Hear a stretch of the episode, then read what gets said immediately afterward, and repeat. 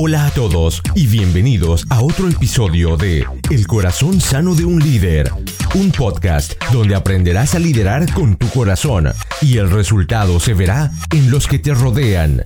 Nuestra meta, la de poder retarte, inspirarte y equiparte para que crezcas en tu liderazgo. Los dejo con su anfitrión, el pastor Juan Romero. Desde la ciudad de Calgary les doy la bienvenida a un nuevo episodio de este su podcast, El corazón sano de un líder, donde creemos que equiparse no es opcional, es vital para nuestro crecimiento en nuestra vida como creyentes, en nuestra vida como líderes. Y te doy las gracias por escucharnos y gracias por estar con nosotros una vez más. Bienvenidos al episodio número 50. Ya llegamos al número 50 y esto es un gran paso para mí porque obviamente estamos apuntando al número 100. Eh, les quiero comentar que estoy emocionado de comenzar este segundo año de estar al aire llevándote temas que pueden de alguna manera traer una solución o una respuesta a las situaciones por las cuales estás en este momento o las cuales vas a enfrentar en tu camino. Estas conversaciones intencionales que tenemos con excelentes líderes y excelentes enseñanzas que son importantes para nuestro crecimiento sin importar la edad que tengas. Recuerda que yo soy de los que creo que debemos constantemente estar aprendiendo y que este proceso dura toda una vida, que nunca podemos decir, decir ya lo sabemos todo, eh, sino que nuestro aprendizaje nos proporciona un crecimiento intelectual, un crecimiento cultural, un crecimiento como líderes y resulta fundamental para crecer como personas. Hoy al igual que todos los meses traigo un episodio donde no tengo un invitado especial, el invitado soy yo, hablo en mi monólogo, sino que hoy quiero hablar desde mi corazón, hablo desde mis experiencias y desde mi perspectiva de vista. Como muchos ya saben, yo soy un pastor bivocacional, es decir, que tengo dos trabajos. Uno en el ministerio de Dios, ayudando a pastores a levantar o plantar su iglesia aquí en Canadá, a crecer en su liderazgo y a establecer una clara visión y misión de lo que Dios está puesto en su corazón. Mi segundo trabajo ha sido por los últimos 20 años levantar agencias de transportación o agencias de envíos donde he sido gerente general o gerente local, gerente regional y gerente provincial. Así que soy un pastor bivocacional y he tenido muchas experiencias y una de las cosas que he visto es la evolución de la mujer dentro de esta rama y no solamente dentro de la rama de la transportación sino que he visto como una mujer como tal comienzan sus empresas establecen sus organizaciones emprenden sus propias ideas pero también veo cómo se enfrentan a un límite profesional. Pese a que cada día ocupan puestos más importantes y pese a que como mujeres tienen un punto de vista diferente a lo que los hombres tenemos y soy testigo de que esto trae muchos beneficios para la empresa y para el negocio que nosotros querramos establecer. Quiero comentarles eh, eh, y abrir mi corazón de abrirles y decirles de, dónde salió la idea para este episodio.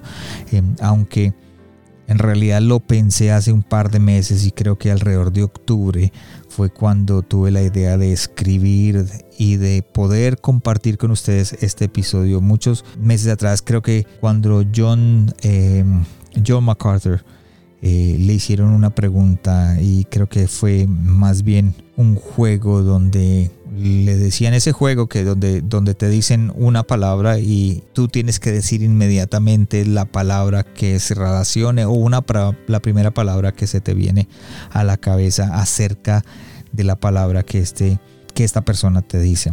Antes de seguir adelante, para los que no saben quién es John MacArthur, él es un hombre de unos 80 años de edad, pastor, maestro de una iglesia en Sun Valley, California. Es autor, conferencista, presidente de un seminario teológico muy importante. MacArthur es, em, sus em, doctrinas es calvinista y un fuerte defensor de la predicación expositiva. Es reconocido como uno de los predicadores más influyentes en nuestro tiempo y uno de los representantes más importantes de la perspectiva cristiana evangélica. Eh, es un hombre muy respetado dentro del movimiento bautista y también muy respetado por muchos pastores como un líder de influencia. Entonces, volviendo al tema de la pregunta, este juego, porque en realidad no era una entrevista, eh, el anfitrión le dice la palabra para que el pastor diga lo primero que se le viene a la cabeza. Y la palabra que el anfitrión dijo fue en realidad un nombre. Eh, fue un nombre Beth Moore, un nombre de una mujer. Y para aquellos que no conocen a Beth Moore, ella es una mujer americana de unos 60 años, autora, evangelista, conferencista, fundadora de un ministerio especialmente dedicado a las mujeres, enfocado en ayudar a la mujer que quiere modelar la vida cristiana y que quiere superar sus debilidades por medio de, del conocimiento de Jesús. Lo que me dejó boca abierto fue la respuesta de MacArthur y es la razón por la cual estoy escribí este podcast y es la razón por la cual estoy compartiendo con ustedes el día de hoy. La respuesta de MacArthur después de que el anfitrión le dijo Beth Moore, la respuesta fue vete a casa o en inglés go home. Y cuando le pidieron que fuera un poco más a, más hondo, más a fondo eh, en su respuesta, él completó diciendo, no hay caso, no hay forma bíblicamente de que la mujer pueda ser predicadora. Punto. Fin de la discusión. Recuerden que esto ocurre eh, enfrente de un panel de ministros, porque esto era un panel de ministros de solo hombres. Inclusive se nota que hay muchísimos hombres, es como un auditorio. Y en el momento de su respuesta eh, puedes escuchar los hombres y la gente burlándose abiertamente de la respuesta eh, de MacArthur, de Beth Moore, diciendo que ella es una narcisista y que está vendiendo el Evangelio como un vendedor de joyas en televisión.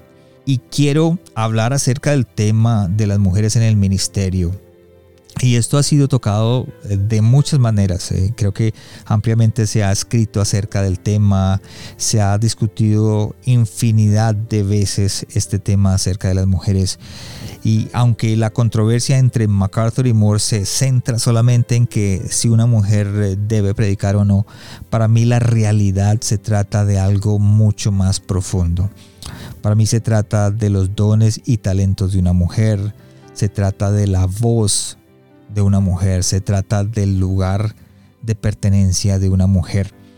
Y ver este intercambio de palabras, intercambio de problemáticas sobre la mujer reveló algunas verdades muy incómodas sobre la cultura de la iglesia. Y esto lo digo de todo corazón y no quiero ofender a nadie con lo que voy a decir. Si ustedes ven en mi podcast tengo todo tipo de personas, tipo de invitados con diferentes creencias y diferentes puntos de vista, diferentes dominaciones, ya que soy fiel creyente que todos, pero absolutamente todos, inclusive las mujeres, tienen algo que aportar, algo que solamente dio, Dios les dio a estos líderes, a estas personas, a estas mujeres. ¿Por qué decidí eh, hacer este podcast ahora? La razón es que hace unos días me preguntaron si, si yo creía que la Biblia era machista.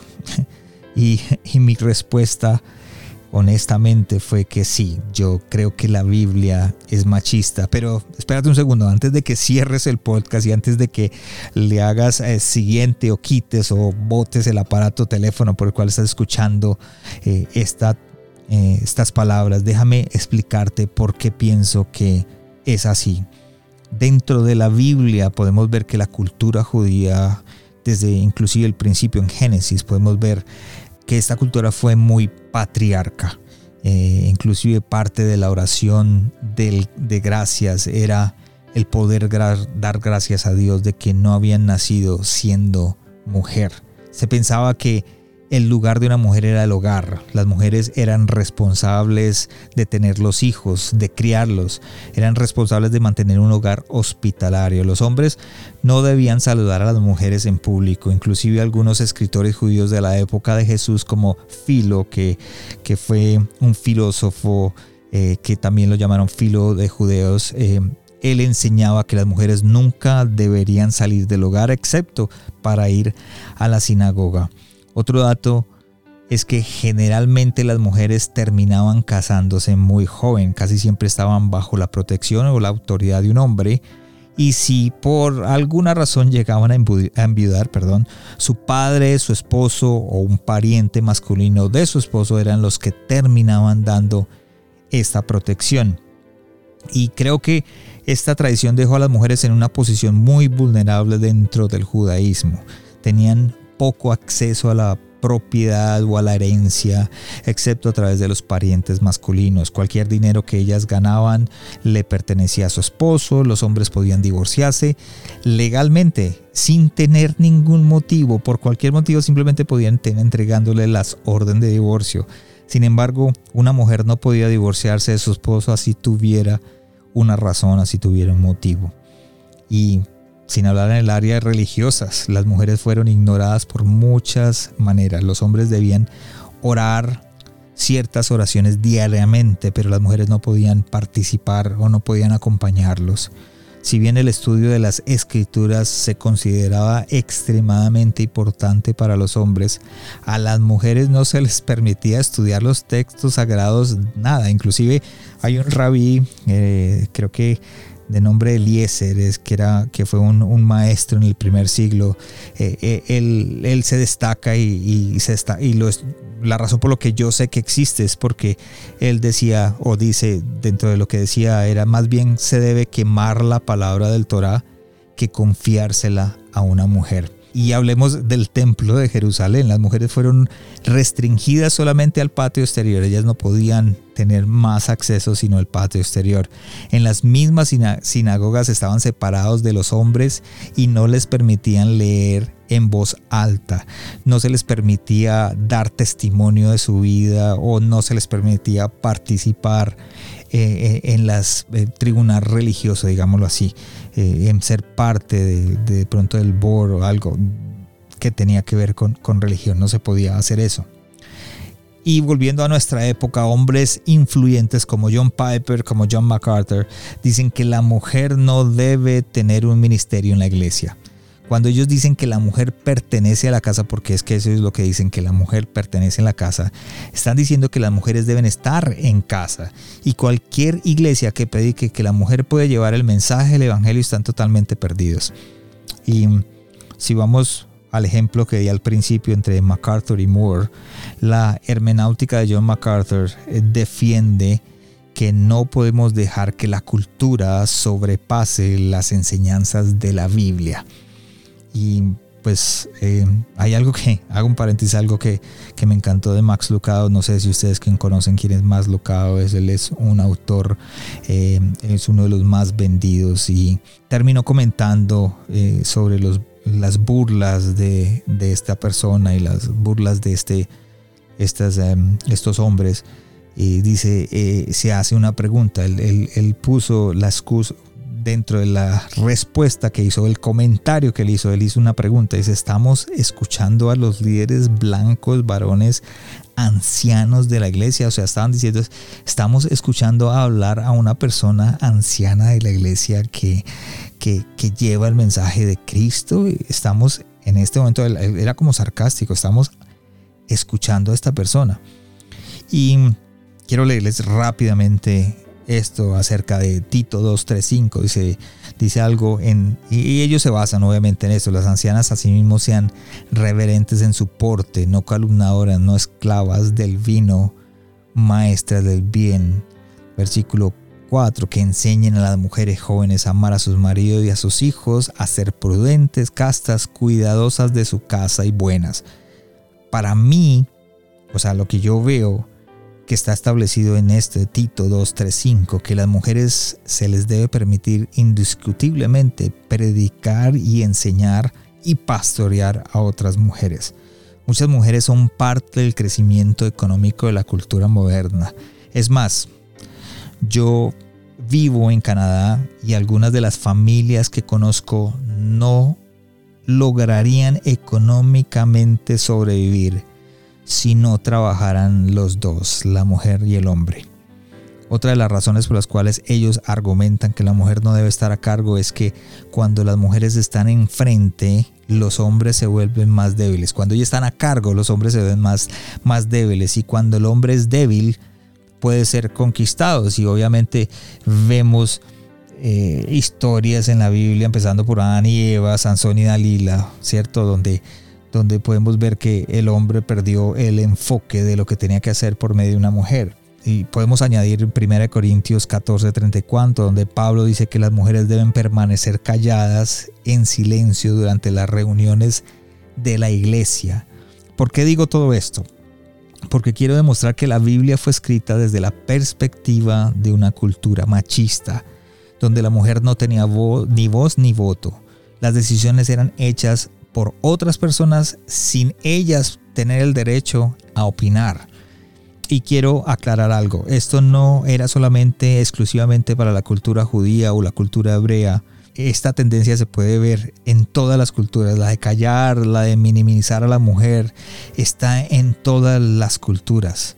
La pregunta que me hice, y creo que de pronto es una pregunta que tú te deshaces, ¿será que Jesús no se dio cuenta de este machismo cultural? Es una pregunta que yo leyendo y, cuando he, buscado, he visto, ¿será que Jesús cuando nació, creció en esa cultura, él se dio cuenta de que este machismo existía en esos momentos? Y podemos ver que los doce apóstoles que Jesús escogió fueron hombres, eh, fueron los con los que caminó durante tres años de ministerio. Fueron esos hombres con los que compartió comidas y compartió Es más, todo el tiempo hablan de los doce discípulos que fueran hombres. ¿Será que Jesús, al igual que estos hombres de hoy, también fue afectado por la cultura? Y mm, creo que las respuestas vienen aquí, así que no se me vayan y no pierdan el hilo de lo que yo estoy tratando de llegar y a dónde quiero llegar. Jesús desafió estas expectativas. Por lo menos he analizado cuatro formas en las que Jesús dijo, no, yo no estoy de acuerdo con la cultura y con lo que ustedes están viviendo. Primero, eh, Jesús se negó a tratar a las mujeres como inferiores y eso lo vemos eh, claramente dentro de los evangelios y dentro de las narrativas que hemos visto. Cada uno de los escritores del Evangelio testifica que Jesús trató a las mujeres con respeto, mm, respondiendo con frecuencia de manera eh, en las que rechazaba la forma o las normas culturales que había en esos momentos. Eh, Jesús reconoce su dignidad, sus deseos y sus dones. Eh, les voy a dar un ejemplo o varios ejemplos. Em, Jesús habla con las mujeres en público da un paso adelante en, una multitud de dolientes para hablar con la viuda de, Naín. Eh, esto lo vemos en Lucas 7, del 11 al 17, donde eh, él le da vida, llama a su hijo a la vida. él cura a una mujer que había estado lisiada durante 18 años imponiéndole las manos en el templo y diciendo, mujer, eres liberada de tu enfermedad. Eso lo vemos en Lucas 13 cuando el líder de la sinagoga o el líder que estaba viendo ley se indigna que Jesús haya sanado a una mujer en el día sábado, volvemos otra vez parte de la cultura, Jesús usa un título de dignidad particular con ella, es decir, la nombra, dice hija de Abraham. Y si la expresión, eh, quiero que entiendan, la expresión de hijo de Abraham se usaba siempre para indicar que un hombre judío era reconocido por el pacto con Dios, era como un hijo obligado, reconocido por el pacto de Dios porque era descendiente de Abraham. Las mujeres nunca habían sido llamadas hijas de Abraham, pero llega Jesús y le pone y le estampa ese título y él reconoce que esta mujer tiene el mismo valor. En Juan 4 Jesús ignora dos códigos de comportamiento, inicia una conversación con una extranjera de Samaria, un samaritano. Además, este extranjero también es mujer. Su sorpresa está incluida en la narrativa, o sea, es decir, esta mujer se sorprendió de que Jesús o un judío se sentara con ella. Dice, ¿cómo tú siendo judío me pides a mí de beber que soy mujer? Samaritana, o sea, las dos cosas, soy mujer y soy samaritana. Jesús no solo habla con ella, sino que también entra en un diálogo y habla por un rato, eh, reconocen y, honra su sed por aprender la verdad. Finalmente revela su identidad como el Mesías y cuando sus discípulos regresan y, están claramente incómodos porque la, Juan escribe que él se hizo dos preguntas para sí mismo, no fueron capaces ni de hacérsela a Jesús, sino para sí mismo. Dice, ¿qué estás buscando? O sea, como que ellos mismos se preguntaron, ¿qué, qué es lo que está buscando Jesús? ¿Por qué estás hablando con ella? O sea, que hay un, hay, hay, había un comportamiento claramente incómodo que por cultura no se podía hacer. Eh, es algo que tenemos que analizar porque Jesús nos está mostrando de que esta mujer, siendo samaritana, podía tener acceso a Dios. Segundo, Jesús se, se, niega a ver a las mujeres como impuras y especialmente merecedoras de castigo. Las mujeres que, que mostraban eh, a las personas que tenían algún flujo de sangre o que pasaba, o las mujeres que tenían, perdón, un flujo de sangre consideraban eh, se consideran literalmente impuras, nadie podía tocarlas. Es decir, si vemos eh, durante el tiempo eh, el lugar de, la mujer tenía su periodo, ellas eran impuras, nadie las podía tocar y se tenían que apartar. Y, y, esta condición a las mujeres no se les permitiría participar en la mayoría de los rituales religiosos. Cualquier cosa o persona que tocara a ellas se consideraba impuro. Y la historia, creo que la historia más dramática sobre una mujer en este estado es el, relato de la mujer que tuvo el flujo de sangre durante 12 años. Eso lo encuentras en Lucas 8. Durante 12 años ella estaba sangrando y Lucas enfatiza la compasión de Jesús por la mujer en la forma que sitúa la historia. Y, la historia habla de dos mujeres y voy a hablar rápidamente de las dos. El capítulo 8 presenta Jairo, que es un, actually, un, un, funcionario de la sinagoga que viene a Jesús para rogarle de que cure a su hija. Mientras están en el camino, y van caminando, eh, esta mujer del flujo de sangre asustada y, obviamente sufría por eso, se le acerca a Jesús eh, y toca su capa. Jesús que está hablando con Jairo en ese momento dirige su atención a la mujer. Quiere saber quién tocó su prenda. Según las normas religiosas, el toque de la mujer, incluso el de su capa, hacía que Jesús en ese momento fuera inmundo. Si la mujer esperaba que él se enojara con ella por acercarse. Imagínense, si, si ella estaba esperando, wow, lo toqué, ahora se va a enojar conmigo. Pero mira que ella se sorprende mucho. Se sorprende porque Jesús no dice nada de su impureza ritual, sino que se dirige a ella como hija. Dice, dice que su fe la ha salvado y le dice que se vaya en paz. Imagínate, le dio el puesto de hija a una mujer impura, la subió a hija. Jesús reconoce la dignidad de las mujeres en situaciones que según la ley les exigen juicio. Por ejemplo, la mujer pecadora que unge a Jesús. Eh, no sé si ustedes saben la historia, la encuentran en Lucas 7. Y de la mujer que es atrapada infragante en el adulterio, se la encuentran en Juan 8. Es una de mis eh, historias favoritas donde aprendemos del amor de Jesús. En ambos casos ve a la persona como alguien que merece compasión. En la narración de Lucas, después de que Jesús es tocado y fue ungido con ese perfume muy caro por una mujer que es una pecadora reconocida. Si ustedes saben, dice, eh, la gente dice que es una pecadora. Y, vemos y escuchamos la reacción esperada del anfitrión que se llama Simón. Más adelante vemos el nombre Simón. De este eh, en su mente mente religiosa, en su cultura, un fariseo está tremendamente consternado y dice, si este hombre, y estoy hablando en su mente, si este hombre fuera un profeta, sabría quién y qué clase de mujer es esta que lo está tocando. Es una pecadora. Jesús no solo le dice a la mujer que sus pecados son perdonados, sino que también usa sus acciones y el amor que los llevó a enseñarle algo al, al, anfitrión la pregunta que, se apunta o la pregunta que le dice al anfitrión, le dice, Simón, ¿ves a esta mujer? Y si sigues leyendo eh, esa parábola, la puedes encontrar en Lucas 7, 44, al, al, 44.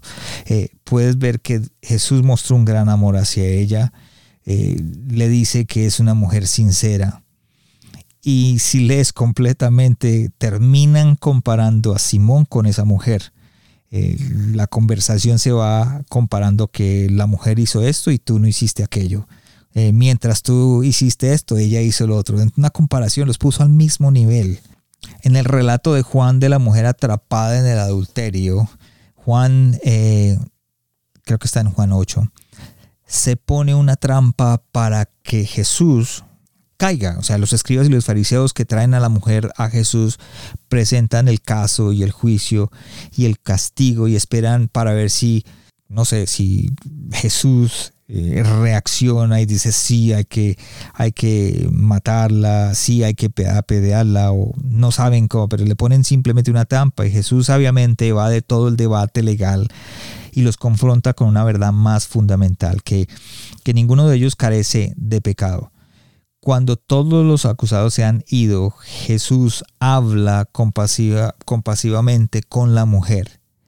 Él no pasa por alto su pecado, pero sí su negativa en condenarla. La invita a un nuevo lugar de libertad y a un nuevo lugar donde su imagen de sí misma cambia. Así que Jesús ama a las personas, a las mujeres, y Jesús honra a las mujeres. La otra cosa es que cuando Jesús les dio la gran comisión a los discípulos, ir y hacer discípulos en todas las naciones, no especificó si estos discípulos eran hombres o si estos discípulos eran mujeres. Esta me lleva al tercer punto. Jesús sobrepasa los límites esperando entre hombres y, y mujeres al aceptar a la mujer como discípula a diferencia de los rabinos de su época, Jesús enseñó a las mujeres sobre las escrituras y su forma de amar. Eh, Mateo habla de la madre de los hermanos de Jesús pidiéndole hablar con él.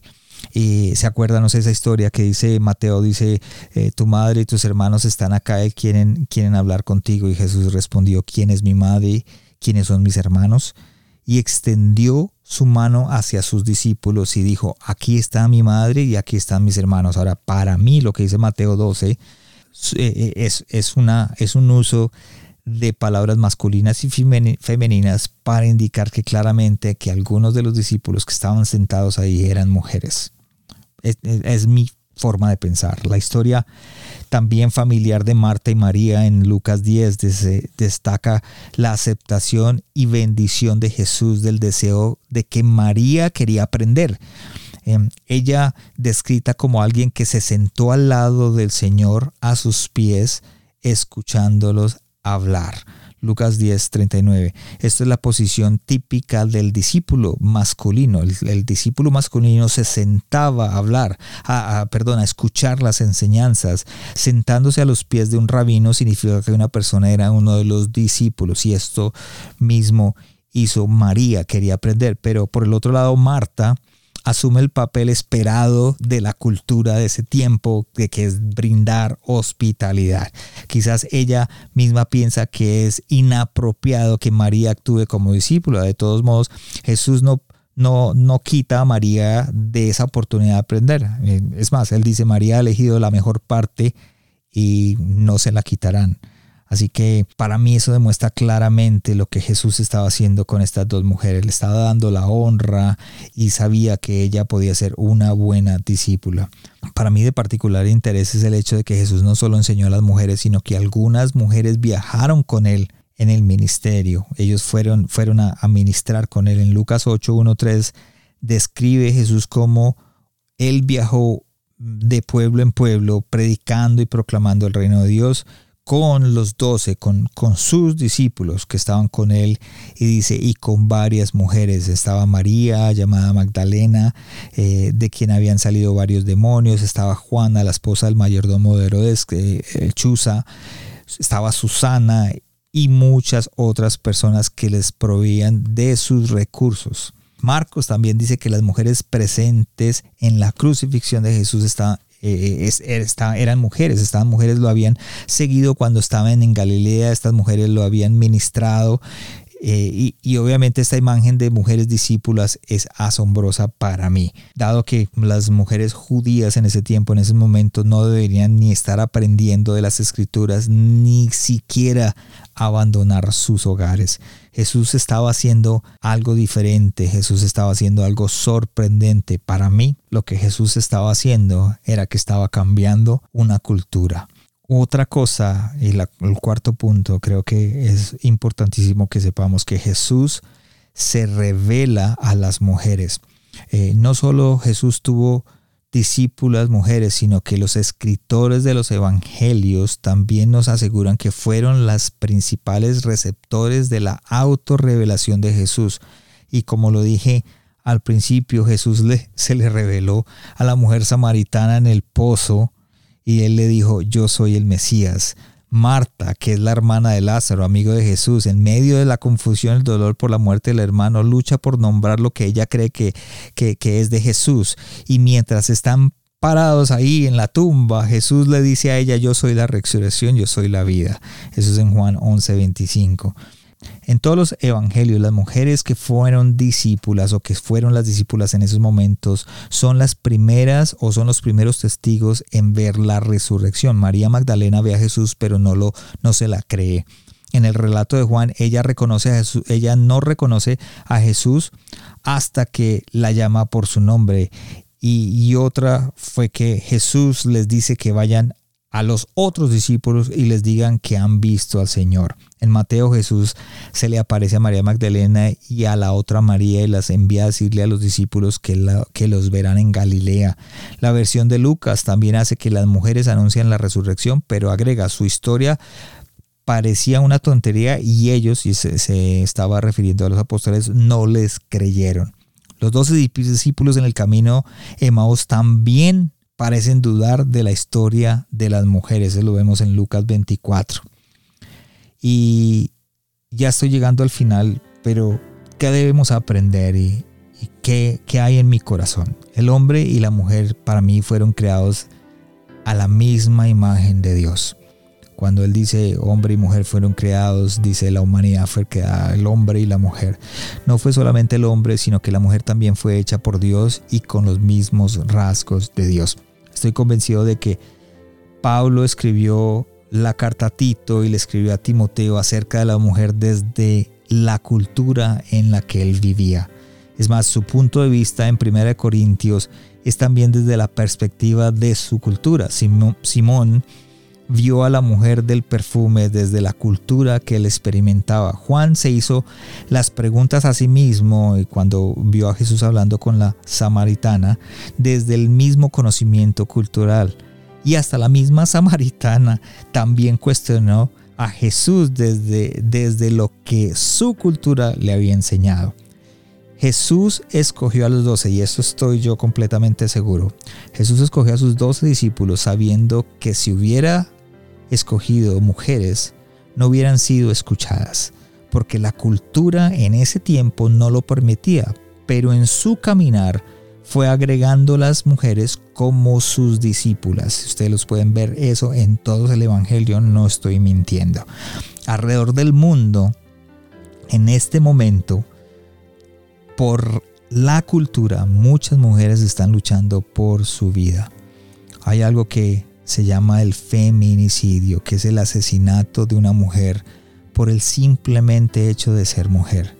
El feminicidio es el grado más extremo de un conjunto de actos de violencia histórica y sistemática que padecen las mujeres en toda cultura. Y mira que dije que en toda cultura, no dije solamente una, en toda cultura durante toda la vida. Las tasas elevadas del feminicidio en Latinoamérica se complican debido a las variables como la impunidad de los agresores, a la cifra inexacta de los casos de violencia de género que existen por miedo a denunciar o por la desinformación por parte de las autoridades. Lo que me choca a mí, lo que choca con mi pensar, lo que choca conmigo es que llegan hombres como los que nombré al principio, hombres que representan a Dios, hombres influentes en esta época y discriminan a la mujer generando el odio y la burla hacia ella, sabiendo que tienen las mismas escrituras que tú y yo tenemos, en donde el ejemplo más grande que vemos del valor hacia la mujer viene del mismo Jesús. Y la iglesia, al igual que muchos gobiernos, están inactivos y no hacen frente a esta problemática. Hay pastores y líderes que me que me están escuchando en este momento y quiero decirles, la violencia psicológica también es violencia. Toda conducta verbal que produzca la desvalorización de la mujer, tales como las tácticas de depresión, falta de respeto, abuso de autoridad, mm, abuso de la confianza, incumplimiento de promesas, tiranía, eh, no sé, tiranía emocional, acoso, intimidación, maltrato verbal. Estos queridos amigos, estos también son abusos. Y lo que me sorprende es que esto pasa dentro de las mismas familias cristianas y dentro de la misma iglesia por medio de la autoridad de la iglesia o por medio del liderazgo de la iglesia. Y la excusa que tienen, y perdónenme que es la excusa más boba, la excusa más débil que tienen es que es bíblico la mujer no tiene derecho a hablar, la mujer no tiene derecho a levantar una bandera, a ser parte de lo que la iglesia quiere hacer, la mujer no tiene derecho a traer una idea. Respuestas como la de vete a casa, este no es tu puesto, son respuestas machistas. Claudia Gómez, que es la directora de la Fundación Basti, que trabajan con mujeres cristianas víctimas de la violencia, dice que es muy común el usar la Biblia para hacer presión. Y eso está tan, pero tan, pero tan arraigado en nuestro ser que lo hemos aprendido. Y no solamente lo hemos aprendido, sino que lo hemos pasado de generación en generación. O sea, hace que desde hace años y miles y miles de años se ha venido transmitiendo esta mentira. La pregunta que yo tengo en estos momentos es, ¿debemos de vivir la misma cultura que teníamos hace miles, pero miles de años? ¿O debemos cambiar el método, pero no el mensaje? Yo soy partidario de que cada pastor, cada iglesia sea una iglesia relevante, que sea una iglesia que cambie los métodos, pero que nunca cambie el mensaje. Pero hay veces queremos mantener esas vacas sagradas que creemos que son de bendición, que creemos que es lo que Dios está diciendo para poder llevar el mensaje. Son cientos de mujeres evangélicas quien han sido víctimas de abusos por parte de los pastores, han sido víctimas de abusos por parte de su comunidad, pero solo un grupo pequeño se atreve a denunciar judicialmente producto a la presión de las nominaciones, a presión de los pastores, a presión de los líderes que ejercen sobre ellas. Los evangelios nos apuntan a incluir las voces, nos apuntan a que valoremos los dones y valoremos los talentos que Dios puso en las mujeres. Si bien vivimos en una época y una cultura muy diferentes a las del Jesús que leemos histórico, su forma de acoger y responder a las mujeres tienen mucho que enseñarnos. Muchas mujeres en la iglesia hoy todavía se sienten invisibles, se sienten inauditas. Las mujeres ahora no se pregunta si son bienvenidas al servicio o si podrían sentarse en una reunión con el consejo de pronto de la iglesia. Ahora sus deseos son mucho más profundos que eso. Las mujeres en la iglesia de hoy se preguntan si realmente hay una apertura, hay una, eh, una razón, si ellos pueden entrar a mostrar sus deseos, a, a mostrar sus ideas, a mostrar su creatividad, porque aparte de ser creadas como Dios a su imagen y semejanza, también son seres que Dios ama, que tienen deseos espirituales que tienen su forma de pensar. Yo siempre me hago estas preguntas. ¿Es la iglesia de hoy un lugar donde una mujer puede sentarse como la mujer del pozo, como la mujer samaritana y explorar abiertamente sus preguntas sin temor a ser considerada negativa, sin temor a, ser, a que sientan que sea hostil o sienta ser agresiva? ¿Es la iglesia de hoy un lugar donde se valora la voz de la mujer donde se valora su experiencia y obviamente se valora su punto de vista, su perspectiva, así como Jesús mismo desafió la forma en que siempre se entendían las cosas, ellas pueden desafiar la forma en como nosotros entendemos. Es por eso que mi esposa como mujer desafía mi punto de vista como hombre. Y hay veces su forma de decirme las cosas me hacen cambiar mi destino, pero yo sé que Dios habló por medio de ella. Hay una parábola que yo pienso que es muy familiar que Jesús nos contó y yo pienso que puede ser la respuesta a todo lo que estamos viviendo ahora. La parábola es el reino de Dios, el reino de los cielos, perdón, es como la levadura que una mujer tomó y mezcló con tres medidas de harina de trigo hasta que todo el lote fue leudado. Eso está en Mateo. Para mí Jesús reconoció que las mujeres tenían dones para el discipulado y no tuvo miedo de llamar a estas mujeres algunas mujeres de hoy necesitan escuchar que la iglesia donde asisten, la iglesia donde va, que la iglesia cristiana evangélica reconoce que pueden ser esa levadura y que se agradece su creatividad, que se agradece su espiritualidad, porque los dones que Dios les dio, porque los talentos que les dio completan el grupo, que nuestra iglesia, que nuestro mundo se ha cambiado, porque todos vamos a ser discípulos porque todos queremos llevar la palabra al Evangelio. Que en donde estemos, sea hombre o mujer, hagamos el trabajo y que podamos levantar con herramientas para equipar a las personas que nos siguen para poder alcanzar lo que Dios ha hecho que ellos van a alcanzar la manera en que ellos fueron cableados, de la manera en que ellos fueron hechos para alcanzar su destino, su sueño. Gracias por escucharme. Gracias por habernos acompañado esta semana en el corazón sano de un líder. Espero que lo que escuchaste el día de hoy haya sido de crecimiento para tu vida. Visítanos en nuestra página de internet elcorazonsanodeunlider.com donde podrás suscribirte en iTunes, Spotify, Google Play o en cualquiera de tus plataformas favoritas. También nos puedes seguir en Facebook y en Instagram como El Corazón Sano de un Líder y no olvides compartirlo en tus redes sociales. Les habló su anfitrión Juan Romero. Te esperamos la próxima semana y recuerda, lo mejor está por venir.